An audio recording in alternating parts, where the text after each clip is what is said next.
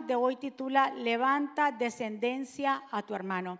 Levanta descendencia a tu hermano y nos vamos a basar en Génesis 38. Dice la santa palabra del Señor así. Aconteció que en aquel tiempo que Judá se apartó de sus hermanos y se fue a un varón adulamita que se llamaba Ira. Y vio allí Judá a la hija de un hombre cananeo, el cual se llamaba Súa, y la tomó y se llegó a ella. Y ella concibió y dio a luz un hijo y llamó su, su nombre, el primer hijo de ellos fue Er. Cuando concibió otra vez, dio a luz otro hijo y lo llamó su nombre Onán. Y volvió a concebir y dio a luz un hijo y lo llamó Sela. Y estaba en Kesib cuando lo dio a luz. Después Judá tomó mujer para su primogénito Er, la cual se llamaba Tamar. Y Er, el primogénito de Judá, fue malo ante los ojos de Jehová y le quitó Jehová la vida. Entonces Judá dijo a Onán, llégate ahora a la mujer de tu hermano, despósate con ella y levanta descendencia a tu hermano. Esta es la palabra clave. Levanta descendencia a tu hermano. Y sabiendo Onán que la descendencia no había, no había de ser suya, Sucedía que cuando se llegaba a la mujer de su hermano, vertía en tierra, por no dar descendencia a su hermano.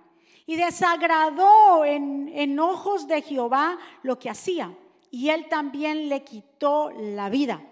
Y Judá dijo a Tamar a su nuera, quédate viuda en casa de tu padre hasta que crezca Sela mi hijo, porque dijo, no sea que muera él también como su hermano y se fue a Tamar y estuvo en casa de su padre. Vamos a ahí porque la semana que viene, en la segunda parte, hablaremos del otro capítulo. Vamos a orar, inclinémonos nuestro, oído, nuestros, nuestro rostro ante el Señor. Padre, aquí estamos tus hijos que hemos llegado el primer día de la semana.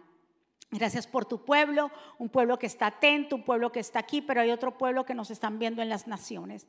Te pido, Señor, que tú seas, Señor, abriéndonos el entendimiento, que quites toda ceguera espiritual, toda sordera espiritual, que tú seas enseñándonos, transformando nuestro entendimiento. Declaramos corazones receptivos y que esta semilla que hoy va a ser sembrada en sus corazones produzca en nosotros mucho fruto.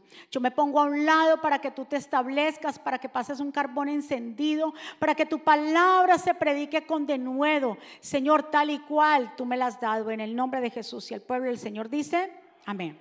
¿Qué es lo que acabamos de leer? La historia de los hijos de un hombre llamado Judá.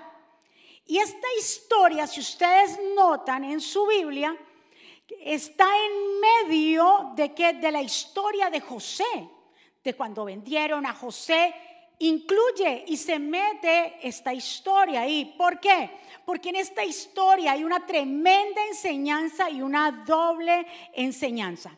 Recordemos, ¿quién era Judá? Aquí nos habla de Judá, que Judá se fue a vivir. ¿Quién era Judá? Acuérdase que Judá fue el cuarto hijo de eh, Jacob, también llamado Israel, que estuvo con su esposa Lea. Judá es conocido como uno de los patriarcas de la Biblia, fundador de la tribu de Judá, también una de las doce tribus de Israel. El nombre Judá significa alabanza y proviene de la expresión que cuando Lea lo dio a luz, que dijo, esta vez alabaré a Jehová. Entonces, ¿Qué pasa más con Judá? Vamos a hablar un poquito de él para que usted entienda la historia. Judá también, aparte de ser el hijo número cuarto de Jacob, Judá fue el que propuso a sus hermanos de no vender a José. De, de, de, no matar a José. Él propuso que lo vendieran. ¿Se acuerda cuando en esa historia que estaban todos los hermanos, vamos a matar a José por los celos? Y él dijo, no. Fue Judá que dijo, no lo matemos. Más bien vendámoslo. También vemos que aquí Judá se separa del clan completamente de Israel, de su padre Jacob. Sea porque tenía culpa, eh, cargo de conciencia por lo que había pasado con José, porque recuérdese que a, a Jacob no le dijeron la verdad acerca de José, sea por lo que sea, se retira Judá de ahí le dice a Jacob, me voy a hacer mi vida a otro lugar. Cuando Judá se sale del entorno de su familia, es que acontece esta historia. Que vemos que él se allega, le presenta a una mujer cananea, él, mejor dicho, se casa con ella. ¿Tiene cuántos hijos? Tres hijos. El primero, Er, Onar y Sela. Tiene tres hijos con esta mujer. Pero vemos aquí que el mismo Judá es que le busca eh, cuando ya sus hijos crecen, entonces Judá le busca a su primer hijo, a su primogénito Er, le busca una mujer y él se lo hacen casar con una mujer llamada Tamar. Miremos qué dice el verso 6 al 7. Dice, después Judá tomó mujer para su primogénito Er, la cual se llamaba Tamar, y Er, el primogénito de Judá, fue malo ante los ojos de Jehová y le quitó la vida a Dios, le quitó la vida. ¿Por qué le quitó la vida? En realidad no nos habla qué fue el pecado de él. ¿Qué es lo que tanto malo hizo él que Dios lo sacó completamente? No sé si abusaba físicamente de ella, no sé cómo sería el comportamiento, pero delante de los ojos de Dios, Dios no estaba mal y Dios lo sacó. Escúcheme muy bien, aunque era el primogénito, cuando nosotros, aunque seamos cristianos, lavados por la sangre de Cristo, si nosotros no vivimos conforme a la voluntad de Dios, también vamos a ser quitados. ¿Cuántos están de acuerdo conmigo?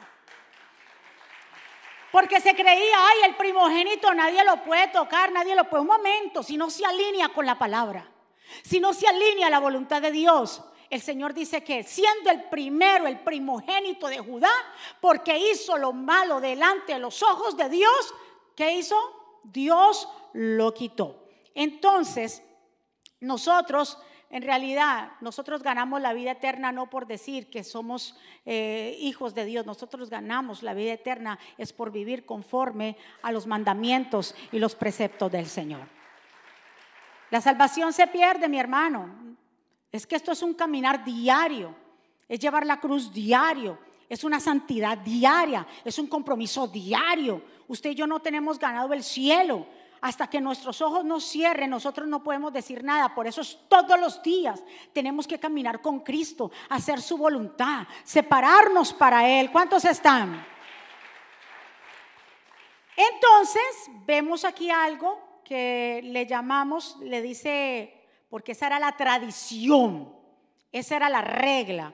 Judá le dice, a su otro hermano. ¿Cuántos hermanos eran? Tres. Vamos a aprendernos el nombre. Primero era Er, Onan y Sela. ¿Qué pasó con Er? Sacado del mapa. ¿Por qué? Porque no hizo lo recto delante de Dios. Ahora el segundo, ¿cuál era? Onan.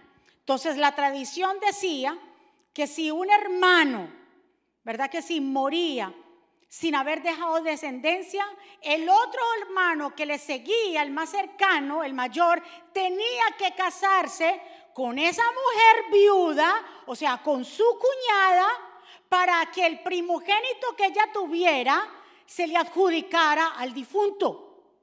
Esa era la ley. ¿Y cómo se llama esa ley? Se llama la ley del levirato. ¿En qué consistía? Latín levir, o sea que levirato viene de cuñado, entre el cuñado. Es una tradición o ley que es vigente en diversos pueblos del oriente eh, de contraer matrimonio. ¿Qué dice? Porque después ya se convierte en ley y Moisés la establece como una ley en Deuteronomio 25, 6. Mire lo que dice. Si dos hermanos viven en una misma casa, y uno de ellos muere eh, sin que su esposa haya tenido hijos, ella no podrá casarse con nadie que no sea de la familia de su esposo muerto. Mira cómo era la cuestión. En este caso, el hermano del esposo del muerto deberá casarse con ella. Esta ley se debe cumplir, debe cumplirlo todo cuñado. El primer hijo que tenga una, la mujer y su cuñado llevará el nombre de su esposo muerto para que nadie en Israel se olvide de ese que se murió.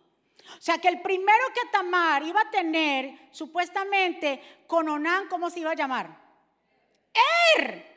Porque de esa manera, así era. No podía porque si imagínese usted, estamos hablando y más adelante en, en, los próximos mensajes vamos a hablar la importancia de la genealogía de Judá. ¿De dónde es que vino Jesús? Por la genealogía de Judá. Y el enemigo quería cortar esa genealogía. Él obviamente hizo lo malo, Dios lo quitó. Entonces ahora la tradición y la ley era que ahora cásese con la mujer para que le haga descendencia a, a su hermano. Esa era hacerle descendencia. Diga conmigo, yo le hago descendencia a mi hermano. Ahora, si un hombre moría antes de dar hijos, aquí lo vemos, su hermano debería casarse con ella para levantarle descendencia. Así continuaría el nombre de su hermano y nadie se olvidara de él. ¿Qué pasa? ¿Qué hace Onán? Miremoslo aquí en Génesis 38, del 8 al, 10. Entonces Judá dijo a Onán, llégate a la mujer de tu hermano y despósate con ella, o sea, cásate con ella, comprométete con ella y levanta, mire la clave aquí, y levanta descendencia a tu hermano. Sabiendo Onán que la descendencia, oh Dios mío, Mira, mira la maquinación. Sabiendo Onán que la descendencia no había de ser suya, sucedía que cuando se llegaba a su mujer, a la mujer de su hermano, vertía en tierra por nada dar descendencia a su hermano. Y esto desagradó en ojos de Dios, a los ojos de Jehová lo que hacía y también le quitó la vida. O sea, aquí el problema no era porque él se llegaba a Tamar. El problema no era llegarse a Tamar. El problema era que no quería levantarle descendencia a su hermano. Porque se acostaba con ella. Ahora, los espermatozoides no iban al lugar que tenían que ir para que usted me entienda en lenguajes. Los espermatozoides no iban a ese óvulo, sino que iban a otro lugar donde no tenían que ir. ¿Cuántos están entendiendo el mensaje? El problema fue que él no dijo, yo no me quiero casar con ella, no, él disfrutaba de llegarse a ella, mas no quería levantar descendencia a su hermano. ¿En qué aplicamos nosotros en eso? Nosotros, muchas veces el cristiano es como Onán. Cuando le dicen, levante una generación, mire, levante, si llegó un líder, llegó alguien, levante ese líder. No queremos hacer descendencia porque somos egoístas, porque no queremos dar permiso. Y aquí Dios, ¿qué hizo con él? También, ¿qué hizo con Onán? Lo cortó. Nosotros verdaderamente Dios nos saca muchas veces del panorama y no cuenta con nosotros cuando nosotros somos como Onán, que no levantamos descendencia a nuestros hermanos. Tengo celo, ahí llegó fulano, ahí llegó sultano, ahí tengo celo, me van a quitar la posición. Onán pensó solamente en que de no levantar descendencia a su hermano porque era egoísta, orgulloso. ¿Cuántos cristianos no somos así, celosos, porque piensan que nos van a quitar la posición, porque piensan que nos van a sacar de ahí? No, Señor, cuando mire lo importante para Dios, levantar descendencia. ¿Yo con quién hablo de aquí? Mira lo importante, Dios vio que Onán no levantó descendencia y lo mató. Así muchos ministerios son matados con personas porque no dan el permiso que otros crezcan porque somos egoístas, porque no queremos enseñar, porque queremos acaparar la atención de todo, porque queremos que ser el primero. Quiero yo, ¿cómo va a ser que el primer hijo de ella se va a llamar como mi hermano y no voy a ser yo el papá como quien dice este niño, más el segundo? No, era cuidando sus propios intereses. Yo no sé con quién yo hablo en esta mañana. Escuche muy bien. Sabiendo Nan, y por eso me describe este verso acá impresionante, sabiendo Nan que la descendencia no había de ser suya. Ahí fue el problema, porque él disfrutaba de la relación con Tamar, claro, se acostaba con ella tranquilamente, pero en el momento de hacer lo que tenía que hacer, no lo hacía, porque la cuestión era de qué? No levantar descendencia a su hermano. Vemos un egocentrismo en las personas, un egoísmo, la conducta de, Onam delata una falta de afecto natural por su hermano y demuestra que codiciaba también sus posesiones y su herencia. Miremos la definición de egoísmo. Porque a veces, ¿verdad? No solamente estamos hablando de pronto de una iglesia, estamos hablando en su propio trabajo, estamos hablando en la casa, estamos hablando de, por ejemplo, los proyectos que estamos llevando a República Dominicana. Se han levantado como Onan, a no prefieren que algo se muera, que los jóvenes sigan en pandillas, en drogas, que la familia esté disfuncional antes de levantar descendencia. Porque eso es el orgullo y ese es el egoísmo. Miremos qué dice la definición de egoísmo. Como egoísmo se, eh, se denomina la actitud de quien manifiesta un excesivo amor por sí mismo y que solamente se ocupa de aquello que es para su propio interés y de beneficio, sin atender ni respetar las necesidades del resto. La palabra como tal proviene del, latín ego. Egoísmo viene del latín ego, que significa yo. Yo quiero, yo quiero, yo quiero ser el primero, yo quiero ser el visto, yo quiero que a mí me aplaudan, yo no le voy a dar permiso a mi hermano porque ella, porque él, porque descendencia. El que no levante descendencia, ¿qué hace Dios con esas personas? Las corta. Se vuelven secos, tal vez no se mueran físicamente, pero se vuelven infructíferos. Dele paso al otro que crezca. Dele paso a su hermano que crezca. Dele paso a sus hijos que crezcan. Dele paso a las demás personas porque delante de los ojos de Dios esto es hermoso. El hecho de que el otro se negó a levantar descendencia, Dios lo cortó. ¿Cuántos estamos entendiendo en esta mañana? Vamos a dejar el egoísmo, los celos satánicos influyentes dentro de las personas. Dele permiso a los demás en crecer. Usted no sabe que eso es multiplicación para su vida. Que cuando usted enseña a otro, cuando usted levanta al otro, cuando usted se pone a un lado, usted le está diciendo al Señor, Señor, yo quiero hacer tu voluntad porque tú viniste a esta tierra a hacer lo mismo. Él se despojó de su deidad, él se despojó de lo más hermoso donde él estaba por levantar descendencia. Por venir a ser como uno como nosotros, como un siervo vino a ser.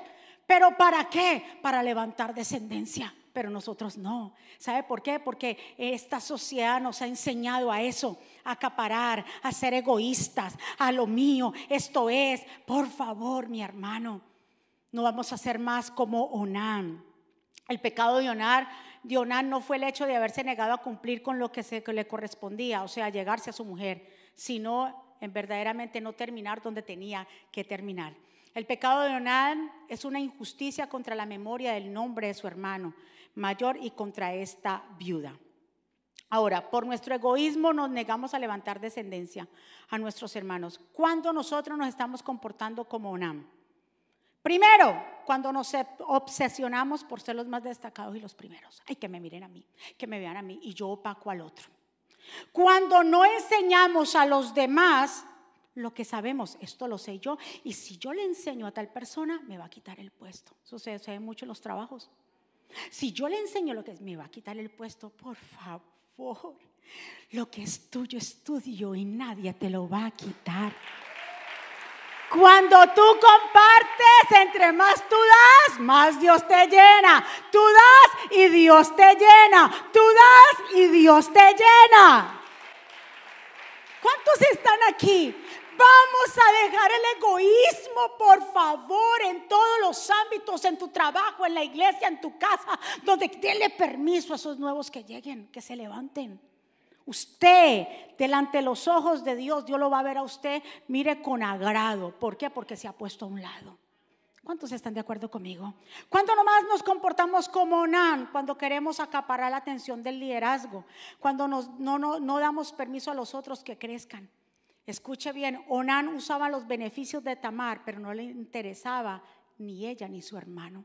¿Por qué se negó a levantarle? Si eso era la ley, si esa era la tradición, ¿por qué se negó? Por el egoísmo. ¿Por qué se negó? Porque él quería ser el primero. ¿Por qué se negó? Porque él quería ser el visto. ¿Por qué se negó? Porque verdaderamente no amaba a su hermano. Porque si amaba verdaderamente a su hermano, dice, listo, ese primer hijo que ella va a tener se va a llamar Er. Y así mi hermano no se olvida en, en esta tribu. Pero también el diablo queriendo cortar la genealogía de Judá. Porque por la genealogía de Judá empezó la profecía de Génesis 3.15, que por ahí va a venir el Salvador. No cortes tu genealogía, sigue avanzando, sigue enseñando. Si tú no quieres que, eh, eh, como quien dice, la lluvia se detenga sobre tu vida, sigue. Avanza y enseña a los demás. ¿Cuántos están conmigo? Dígale a la persona que está a su lado, yo voy a enseñarte. Muy bien. Una frase para analizar, gozamos de todos los beneficios que Dios nos da, pero no estamos dispuestos a hacer nosotros una bendición para los demás. Repito, gozamos de todas las bendiciones. Onán se gozaba de qué? De Tamar, en el coito, en el momento. ¿Verdad que sí? Gozamos de todas las bendiciones, pero no estamos dispuestos a hacer nosotros una bendición para los demás. Onán se gozaba con esa mujer, pero no quería levantar descendencia. Y así somos nosotros. Nos gozamos de las bendiciones, de que Dios es bueno, de que Dios me, me, envía la lluvia temprana y tardía, que mis hijos están bien. Gozamos de todo, pero verdaderamente no estamos dispuestos de no pagar un precio para ayudar a otro, de ponernos a un lado para levantar a otro de verdaderamente eh, entender el llamado que esto no se trata de mí, sino también de mi prójimo. ¿Cuántos están de acuerdo? Yo estaba meditando porque este mensaje el Señor me lo comenzó a dar en República Dominicana y el Señor ya me, me dio la orden para que lo trajera como serie porque es bastante extenso. Pero, y yo hablando con el Señor y el Señor ponía en mi corazón este término de tener un motivo de vida. Y yo me puse a hablar con papá, el Señor, ¿qué es, ¿qué es tener un motivo de vida? El motivo de vida no se trata de nuestros planes, escuche muy bien, ni de nuestras familias, sino se trata de cómo ayudar al prójimo. Ese es el propósito de vida. Muchos piensan que el propósito de vida es hacer lo que dice la ciencia. Nace, se desarrolla o se reproduce y muere y hasta ahí acabó. Lo siento, eso no es un proyecto de vida. Un proyecto de vida no trata ni con mis hijos, ni con mi familia. Un proyecto de vida que verdaderamente nos hace vivir, nos hace verdaderamente mantenernos enfocados es cuando hacemos algo por el otro. Yo no sé de usted, pero la Biblia me lo habla. Qué fácil usted trabajar por sus hijos, porque son sus hijos. Por su familia, porque es lo tuyo, porque tú los amas, porque los quieres cuidar. Pero qué difícil es entonces hacer el bien a alguien que yo no conozco. Ah, porque es que como yo no lo conozco, yo estoy enfocado. ¿Por qué? Porque vivimos en una sociedad como egoísta. La actitud de Onan frente a lo establecido nos da a entender que no tenía tampoco temor a Dios. Y eso ya era ley, o digamos la ley fue después, pero ya, ya lo tenían como costumbre. ¿Por qué se negó? ¿Por qué se negó a levantar descendiente a su hermano? Porque no tenía temor a Dios. Y la gente que no tiene temor a Dios le pasa por encima a quien sea. Con tal de llegar, con tal de que me vean, a ver, aquí yo estoy, yo soy la primera, yo soy el primero, yo soy... Cuando Dios nos está viendo desagradables pero cuando somos sencillos y humildes y damos al otro permiso, Dios nos mira con agrado. Otra cosa que noto aquí, que me da a entender, es que nadie podrá esconderse de los ojos de Dios. Ellos ahí en su lecho y Dios estaba viendo hasta todas esas cosas que se hacían ahí. ¿Podrá alguno esconderse, dice Jeremías 23, 4, 23, 24? ¿Podrá alguno esconderse en escondites de modo, dice el Señor en primera persona, que yo no lo vea? Declara el Señor, no, lleno yo, no lleno yo los cielos y la tierra, declara Dios. O sea que Dios está mirando todo lo que nosotros hacemos, todo lo que nosotros pensemos, levantar descendencia a nuestro hermano es ponernos a un lado para que el otro crezca. ¿Cuántos están dispuestos a ponerse a un lado? Es que yo tengo más experiencia. Perfecto, si tienes más experiencia quiere decir que necesitas enseñar a otro. Que no se muera ahí lo que tú sabes. Si Dios te ha enseñado tanto y estás donde estás, es porque Dios, entonces tú tienes que dejar un legado. Pero hay gente que se está en tanto el egoísmo que no deja legado. ¿Por qué? Porque no quiere enseñar. Enseña esa receta que usted tiene ahí guardada que dice que usted va a morir con esa receta. Eso no, ah, pastor, enséñesela. Porque él tiene una receta que, que, ahí la tiene que su madrina se la dio. Y eso dice, ese, ese quesillo, no, no, no, no, te quedes con eso, pastor. Comparta esa receta.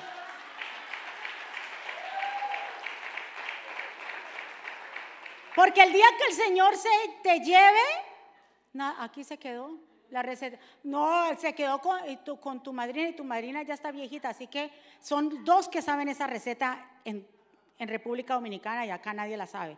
Son dos, la necesitamos. ¿Tú no le vas a enseñar, pastor? No.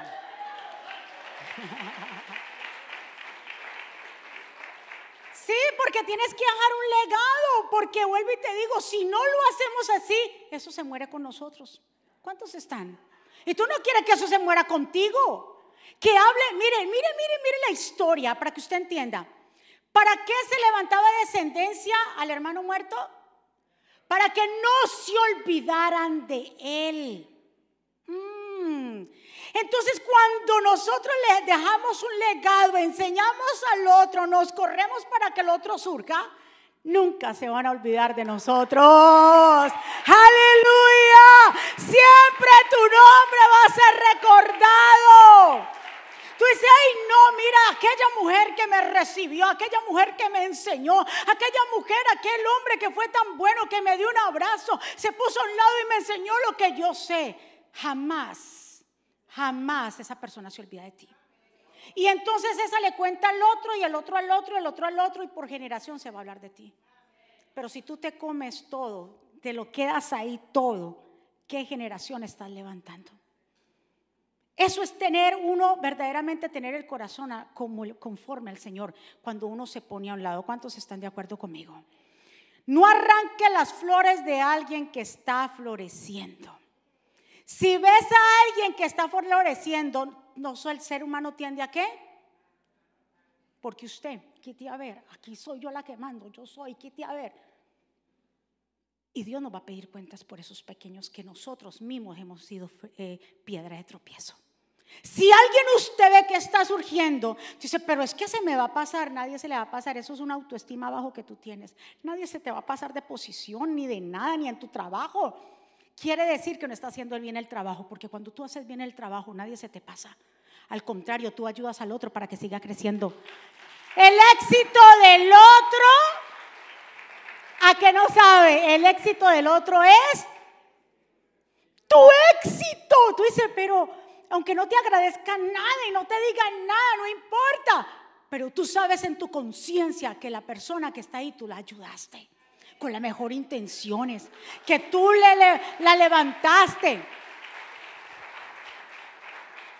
Tengo un ejemplo, y aquí hay un ejemplo muy claro de qué es uno ponerse a un lado. En Juan 3:26 dice, Maestro, le preguntan los discípulos, ¿Recuerdas aquel a quien nos hablaste, los discípulos de Juan, le hablan a Juan? ¿Recuerdas lo que nos hablaste? El que estaba contigo al otro lado del río Jordán. Pues bien, ahora él está bautizando y todos lo siguen, maestro.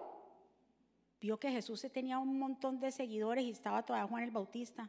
Y Juan el Bautista le contesta a estos chismosos aquí, a estos que son como Onán Nadie, le dice Juan el Bautista, puede hacer algo si Dios no se lo permite. Ustedes mismos me escucharon decir claramente que yo no soy el Mesías, sino que fui enviado antes que Él para prepararlo todo. En una boda, el que se casa es el novio y el mejor amigo del novio, que dice, se llena de alegría con solo escuchar su voz. Así de alegre estoy ahora porque el Mesías está aquí. Él debe, debe de tener cada vez más importancia y yo tener menos importancia. Fue enviado para un propósito y cuando estos vinieron, ay, y mira que Jesús tiene más seguidores y está bautizando y allá nos van a como quien dice, vamos a perder seguidores. Le dijo, cálmense, tranquilos, porque nada hace el hombre si es que no viene de Dios. Si están creciendo es por algo y además dice Juan, yo a ustedes se les advertí que yo no era el Mesías, él era el Mesías y que yo vine con un propósito, es abrir el camino al Mesías. Así que es necesario, en la, versión Reina Valera dice, que yo mengüe para que él crezca. Del otro aplauso fuerte al Señor. ¿Qué es lo que vamos a hacer de ahora en adelante? menguar para que el otro crezca. Y esto va para los matrimonios también. En los matrimonios yo no sé cómo puede haber rivalidad y que quién gana más, o si yo gano menos, o que quién hace más, por favor, no debe haber. Tenemos que darle permiso al otro que crezca. No porque ella ahora quiere estudiar, déjela que se prepare. Al contrario, después de pronto ya va a ganar un poco más y bueno, eso va para el banco para los dos. Aquí no importa quién gane menos o gane más en tu, en tu matrimonio. Gloria a Dios que ella gane más. ¿Por qué tenemos ese espíritu y esa mentalidad tan machista? No, porque es que ella, y, si se ella luego va a querer dominarme. Eso es lo que piensan los hombres, me va a dominar, porque ahora me va a decir, yo gano más que tú, yo tengo el cheque y aquí yo pago. No, somos un equipo en el matrimonio.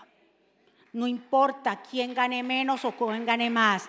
Dele permiso si él quiere estudiar, si ella quiere estudiar, si quieren hacer, dele permiso. Que ese espíritu de donan se corte sobre nuestra vida. Vamos que el Señor derribe y arranque todo egoísmo en nuestras vidas. Porque es hermoso como Dios ve a la gente que levanta una generación del otro aplauso fuerte. Ya casi para terminar. Juan vio este principio de dar permiso al otro. Mire, las religiones, el fanatismo y las tradiciones no entienden esto. ¿Sabe por qué? Porque quieren el control de todo aunque esto les cueste el avance de una comunidad y la destrucción del futuro de los niños y de los jóvenes. Eso es lo que hace la religión y el fanatismo. No le dan permiso. No, esto es lo establecido. No quiere levantar generaciones, no quiere levantar descendencia a su hermano, porque son inseguras, porque son personas encerradas. Toda religión y secta son gente encerrada, que no le permiten al otro crecer, que lo ven al otro como competencia. El día que usted mire a una persona como competencia, dice mucho de ti, que no tienes una, una, autoestima alto, que dependes del otro. Pero cuando tú sabes quién tú eres y que dependes de Dios, no importa qué competencia se levante, eso para ti no será una competencia. Antes al contrario, te invita y te ayuda a seguir avanzando. Dios no lo da todo, somos nosotros que verdaderamente no entendemos el plan. Estaba leyendo una anécdota, dice que un hombre que andaba descalzo y verdad que sí, tenía sus pies muy sucios y andaba descalzo. Entonces cuando hacía frío sus pies se le congelaban. Cuando hacía calor, pues obviamente en el asfalto se le quemaban los pies. Y una vez pidió a Dios un par de zapatos. Dijo, Señor, dame unos zapatos, por favor, te lo pido. Y caminando por allá al lado de un basurero había un par de zapatos buenecitos. Ay, gracias Señor, se puso los zapatos, perfecto, la talla que era, él feliz de la vida con sus zapatos, comenzó a caminar con sus zapatos. Cuando vio dijo, ay, pero estos zapatos son de cuero y a mí no me gusta el cuero. Pero sus zapatos son negros y a mí no me gusta el color negro. Y se fue así y después le dice, Dios, ¿por qué tú me diste esos zapatos así? Eso no era lo que yo quería. Y cogió, se quitó sus zapatos y fue y los dejó donde los había encontrado. Y vuelve y le dice, aquí te dejo tus zapatos, Dios. Y el Señor viene y le abre y le dice al hombre, le dice, ¿por qué me diste los zapatos de cuero? A mí no me gustan, me gustan los de pana. Los zapatos de pana me gustan a mí. Y el Señor le dijo, yo te di los zapatos de cuero porque esos te cubren del frío y también del calor. Te los di. ¿Y pero por qué negros? Porque eh, los zapatos de color negro evitan que se te vea la suciedad de tanto que tú caminas. Pero es que yo quería. Y el Señor le dijo, no desprecie lo que yo te he dado porque yo sé a lo que mis hijos lo que necesitan. ¿Y sabe qué hizo? Dejó los zapatos y se fue descalzo. ¿Cuál es la moraleja? Que Dios nos ha dado todo y a veces cuestionamos a Dios por lo que Él nos ha dado, porque queremos a nuestra medida, a nuestro estándar. Esto, pero Señor, óyeme, seamos agradecidos. Nosotros no entendemos muchas veces la mente de Dios. ¿Quién podrá entender la mente de Dios si es infinita? El Señor se los dio de cuero porque sabía que ese hombre caminaba mucho y le iba a cubrir. Si le iba a dar uno de pana, ¿sabe cuál es pana? Sweet de, de, de, de Pelusa, de, de, no, de Leder, no, de Melvet, Melvet.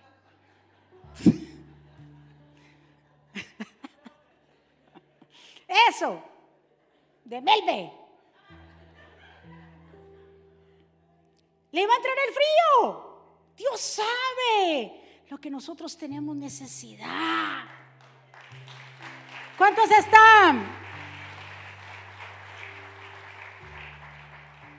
Dios nos ha puesto en este lugar y Dios sabe lo que nos hace falta o lo que no. Pero Dios nos dice, no te enfoques en eso. Sigue levantando una generación. Sigue levantando descendencia a tu hermano. Escuchen este pensamiento, esta actitud de esta mamá, la mamá de Juan y Jacobo. En Mateo 20 habla de que ya va, pero en Marcos nos habla que ellos son los que van. Sea lo que sea, el, mensaje es el mismo. Dice, entonces la mamá de los hijos de Zebedeo se acercó a Jesús acompañado de sus hijos. Se arrodilló delante de él y le pidió un favor. Jesús le, le preguntó, ¿qué es lo que quieres? Ella le dijo, prométeme que estos dos hijos míos se pondrán a sentar y gobernar contigo en tu reino. Quiero que uno se siente a la derecha y el otro a la izquierda. O sea, le importó absolutamente nada los otros discípulos. ¿Ella quería qué? a sus hijos. Y así somos nosotros. Ay, mi hijo el primero, a ver, quítese. Ay, no, porque mi hijo. Ay, no, es que mi hijo es el primero, a ver, y el más lindo, y el más bello, el más. Nos olvidamos de los demás. Porque somos tan egoístas que queremos que los de los nuestros sobresalgan y nos olvidamos de los demás. Dice, y el Señor dice así, brincando un poquito, ustedes saben que a los que gobiernan, oiga esta revelación, ustedes saben que a los que gobiernan entre las naciones les gusta mostrar su poder. Oh Dios, los que gobiernan estas naciones les gusta qué? Mostrar su poder. Dice aquí, a sus principales dirigentes les gusta ejercer su autoridad sobre la gente.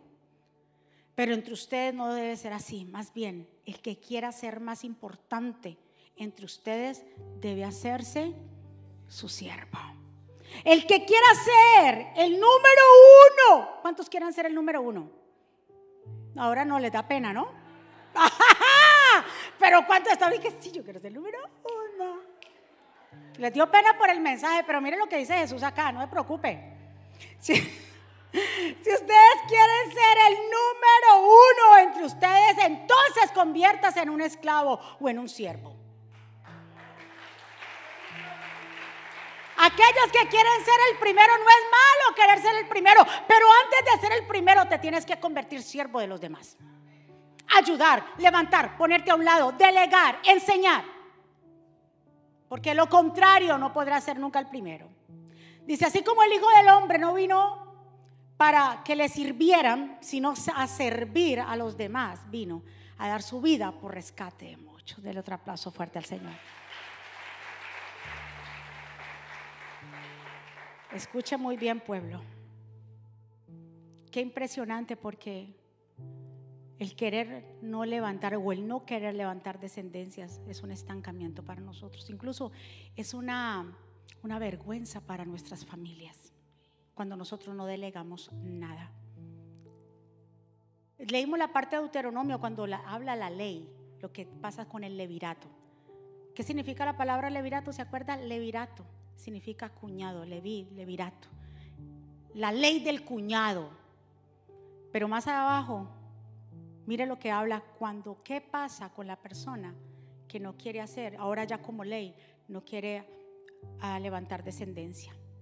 Si el cuñado no quiere casarse con la viuda, ella presentará su queja ante las autoridades, las cuales llamarán al cuñado, venga, y hablarán con él. Si a pesar de esto el cuñado no quiere casarse con la viuda, delante de las autoridades ella le va a quitar el zapato. Va a quitar mi zapato. Ella le quitará un zapato, le quitará el zapato a su cuñado le escupirán la cara. Uy, y le dirá, miren, esto merece quien no quiere darle descendencias a su hermano. A partir de ese momento, la familia del cuñado será conocida en Israel como la familia del descalzado. Si esa mujer, si ese hombre, mira cómo es el hecho de no levantar descendencia el hecho de vivir una vida egoísta, pensando que todos lo merecemos y que solamente somos nosotros. Dice que ella puede ir a poner la queja. Y aparte de eso, sacarle el calzado al cuñado este que no quiere levantar, escupirle en la cara. Y dice que el hecho de que le haya quitado el zapato, ¿quién es que lleva la vergüenza? La familia, porque dice de ahora en adelante se le llamará la familia de este la familia del descalzado. Cuando tú y yo no levantamos generación, cuando tú y yo no delegamos, cuando tú y yo no levantamos una, una generación o descendencia, nuestras familias son las que van a vivir la vergüenza.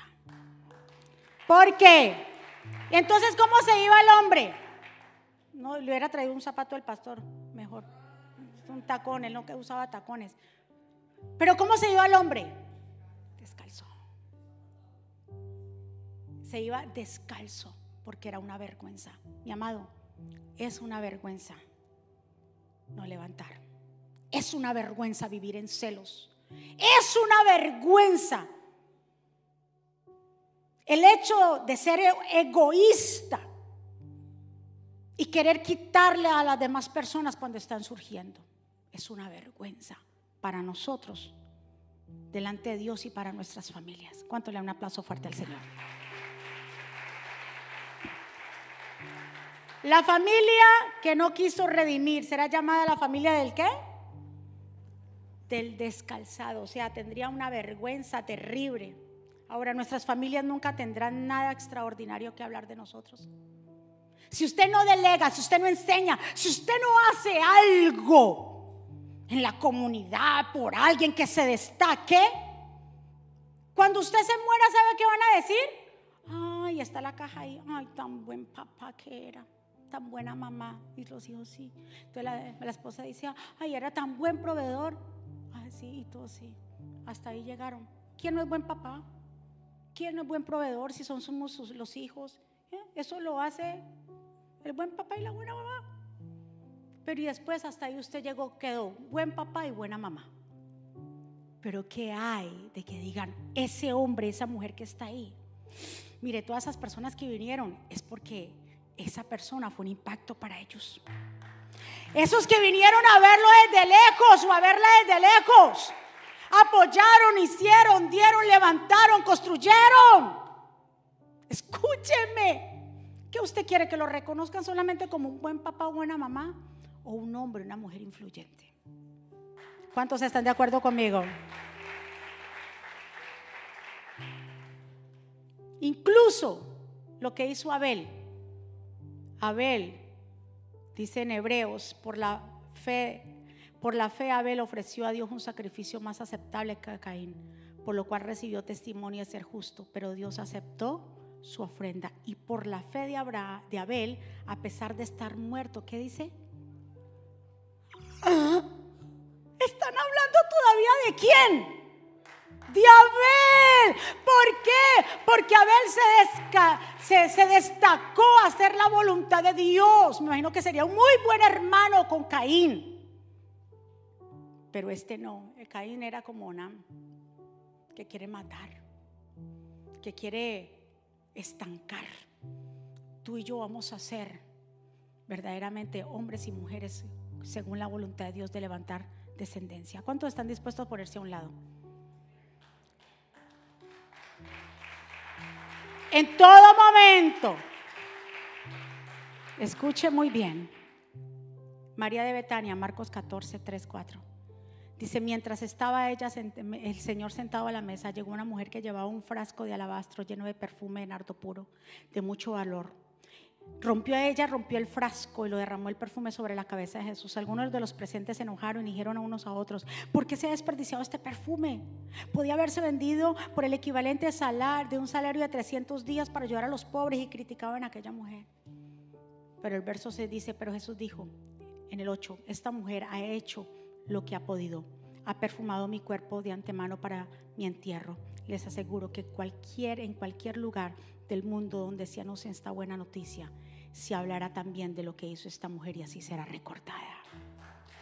¿Por qué ella va a ser recordada? Porque llevaba lo más preciado y se lo entregó a Jesús. No es lo que tú hagas con la familia, tenemos una responsabilidad con nuestras familias, claro que sí, pero tus obras que hagas con los demás son los que van a hablar de ti. Yo no sé con quién yo hablo. Dejemos el egoísmo y el egocentrismo, el mismo círculo, el mismo círculo y no hacemos nada por otro. No estamos dispuestos a hacer nada, ni a colaborar, ni nada. Eso es las misiones, hay que los pastores se vayan y se descarguen por allá. Ah, que vayan allá, gloria a Dios, del ministerio. No, todos somos aquí misioneros. Lo que se haga allá, ustedes son parte de eso. Van a hablar, no van a hablar de los pastores jaques, van a hablar de un ministerio, de hombres y mujeres que hicieron la diferencia. Dos hijos de este hombre, de tres que tenía, ¿ya van cuántos muertos? Lindas joyitas esas. El primero no se sabe qué, me imagino. Bueno, yo vi una película y eso fue la película, no se dice. Pues ella le pegaba unas palizas a, a Tamar. Eso fue una película. Pero podría haber sido que la maltrataba y Dios vio el maltrato tan horrible en contra de esta mujer. Y Dios lo mató, pero el otro peor, porque no quiso levantar descendencia, le pasó por alto a Dios y Dios lo mató, quedó un solo hijo. Y eso lo vamos a ver en la segunda parte, la serie de la semana que viene. Pero hoy la enseñanza es levantar descendencia a nuestros hermanos. Vamos a ponernos de pie. Y hoy vámonos con la convicción de querer ayudar, levantar, ponerse a un lado, deje el celo en su trabajo. Si alguien llegó nuevo, explíquele. Qué terrible cuando uno llega a un trabajo nuevo y se encuentra con caras duras que nadie le quiere enseñar. Cierto que eso es duro. Cuando usted ve un trabajo nuevo y que están allí las que saben más o las que, las que llevan mucho tiempo en el trabajo y le hacen unas caras, uno dice, ¿qué hago? No? Pero tan chévere cuando alguien se le acerca y le dice a uno, ay, venga, no se preocupe, venga. Uno dice, ay, me salvé. Qué lindo esas personas. Es igual en el ministerio cuando empiezan a crecer, empiezan en el liderazgo, que ahora enseñan o hacen aquello. Dígale, no se preocupe que yo le voy a enseñar. Aquí yo estoy para ayudarla o ayudarlo. No se preocupe. Ay, yo tengo nervios. No se preocupe, aquí estoy. En todo ministerio, tanto en los adoradores, en los levitas, en todo, tenemos que dar permiso. El día que usted piense que se va a quitar su posición, quiere decir que hace rato usted soltó eso. Porque cuando uno pelea es que por posición, porque creen que, porque me van a sacar a mí, quiere decir que usted hace rato dejó dejó esa función de hacerla bien. Porque Jesús, en Cristo Jesús, Dios mira el esfuerzo de cada uno y Dios no pasa por alto las cosas. Pero cuando somos descuidados, Dios sí levanta a otro. Eso sí, cuando somos descuidados y negligentes, Dios levanta a otro. Escuche muy bien, y estamos aquí para levantar descendencia que nuestras familias se sientan orgullosas, que el día que partamos de esta tierra no digan solamente era una buena mamá y un buen papá, sino que ella, ella o él hicieron algo que marcó la diferencia. De los grandes hombres que se ha escrito, de Martin Luther King, ¿verdad que sí? Se escribió, de Rosa Parks, de muchos hombres y mujeres destacados que quisieron que no solamente fueron, o sea, no fueron parte del problema, sino de la solución. Amén. Vamos a levantar nuestras manos delante de papá y vamos a adorar. Este es mi deseo. Honrarte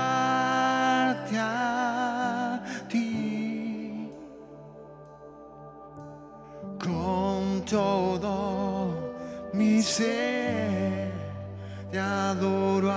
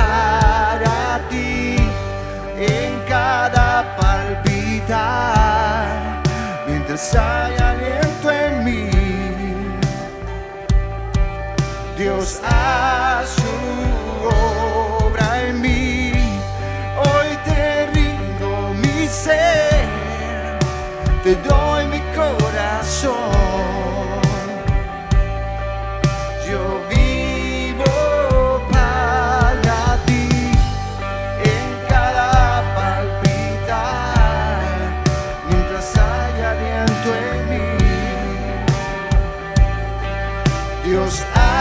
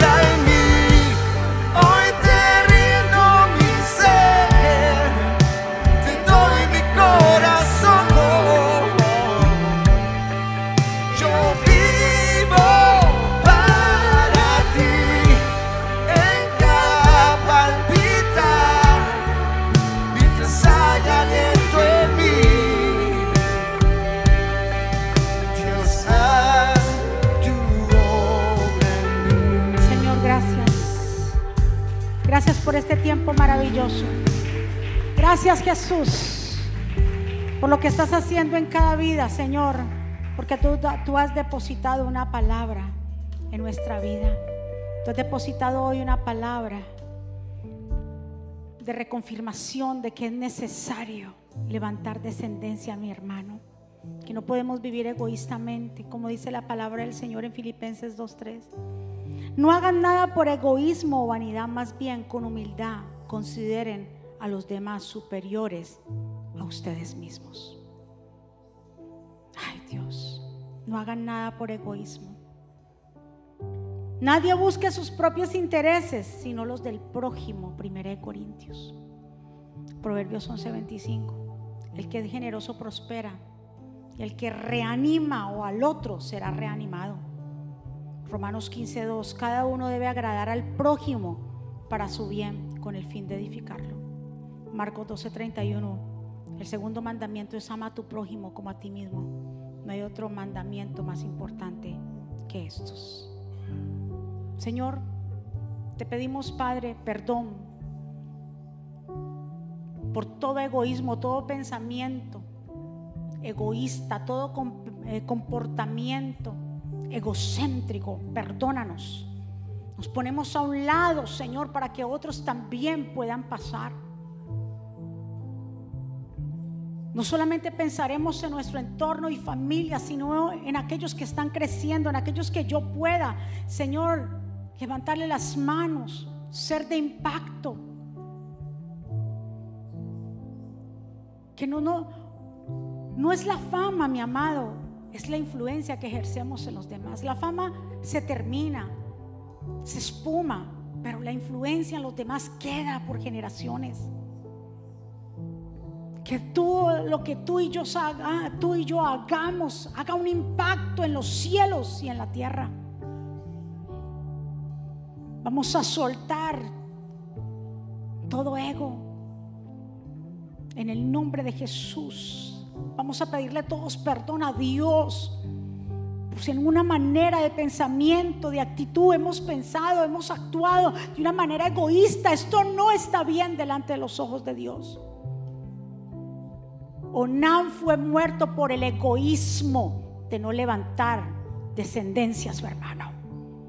Levanta, sigue levantando. Yo le invito a los líderes de este lugar, a los levitas que sigan levantando más levitas, a los adoradores, que esto se llene, que esto se llene de adoradores. Que no quepamos aquí, a mí no me importa la cámara, a mí no me importa, es que todos demos paso para que otros puedan surgir. Que no importa que hayan 100 levitas, gloria a Dios, démosle paso. Que nos multipliquemos, que no seamos los mismos de las mismas de los mismos, porque Dios nos va a pedir cuentas por eso. Dios mató a Onán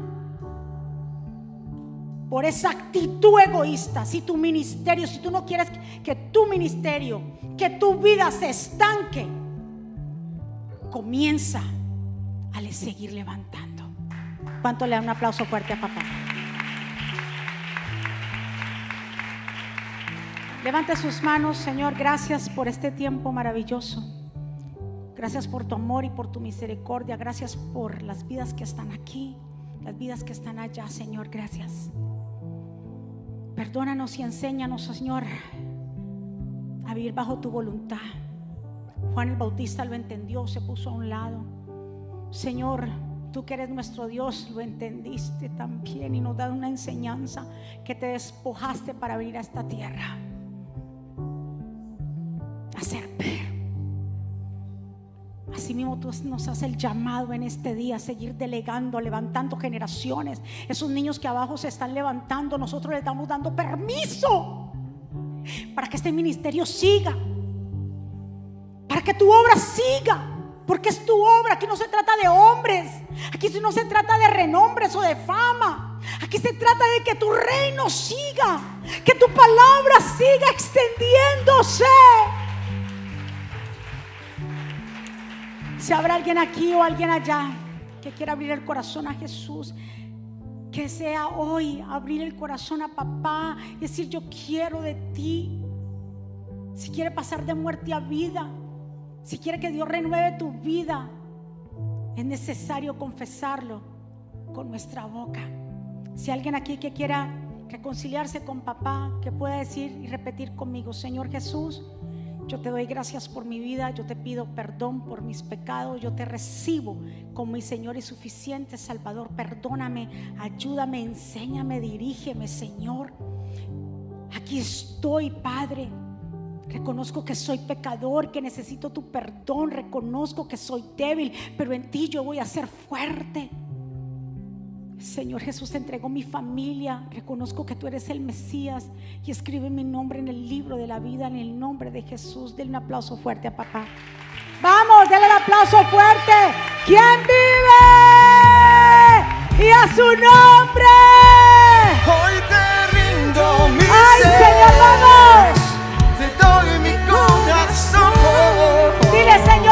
para ti, por eso me Yo pongo a un lado.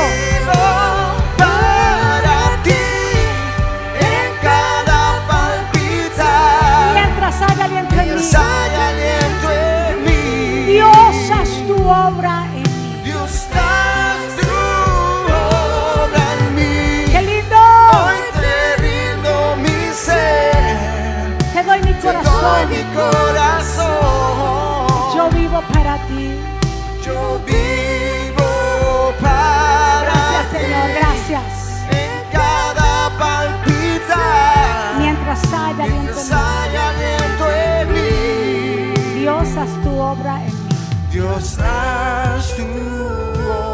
Vamos a darle aplauso fuerte. ¿Cuántos recibieron este mensaje?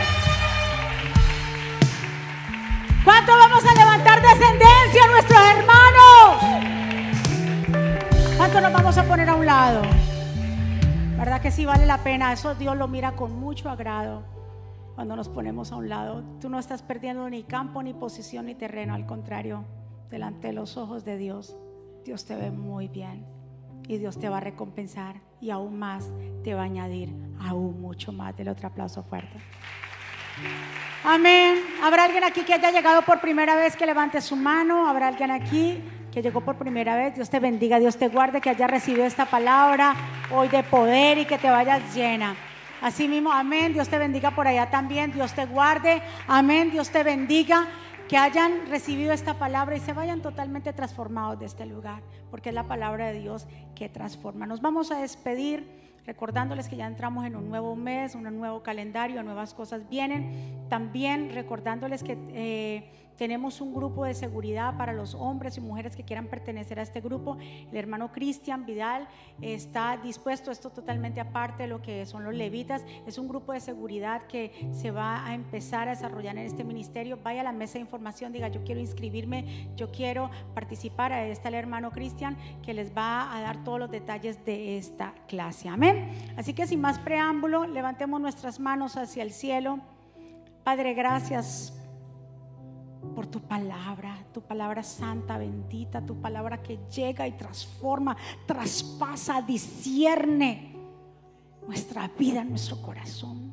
Gracias por cada vida aquí, las vidas que se conectan, por los que llegaron nuevos, que llegaron por primera vez a este lugar. Dios, eres tú que añade, eres tú, Señor, es tu palabra que nos hace, Dios mío, ser transformados Declaramos una semana bendecida, prosperada, de cielos abiertos, de buenas noticias. Declaro que esta semilla quedó sembrada en cada corazón y producirá en nosotros mucho fruto. Así mismo vamos a producir mucho fruto, le vamos a dar permiso a nuestros hermanos, a los que vengan en nuestro trabajo, en el ministerio, en nuestra familia, para que surjan, para que aprendan. Vamos a hacer esos instrumentos que tú quieras que nosotros seamos, Señor, para que tú te agrades de nosotros, Señor, y levantemos una generación a través de ti, Señor. Pueblo del Señor, que Jehová te bendiga y te guarde, que Jehová haga resplandecer su rostro sobre ti y tenga de ti misericordia, que Jehová alce sobre ti su rostro y ponga en ti paz. Y termino con estas palabras, vivan en gozo, sigan creciendo hasta alcanzar la madurez, anímense los unos a los otros, vivan en paz y armonía, por favor. Entonces el Dios de amor y paz estará con ustedes. Que la gracia al Señor Jesucristo, el amor de Dios y la comunión con el Espíritu Santo sea con todos ustedes. Dios me los bendiga, Dios me los guarde, saludar los unos a los otros. Les amamos. Bendiciones. De Apple y Google. Es muy fácil de usar y contiene un menú útil y de acceso rápido. Ahora podrás acceder al último libro de la pastora Mónica, eventos, palabras de fe e incluso comunicarte con nosotros vía chat.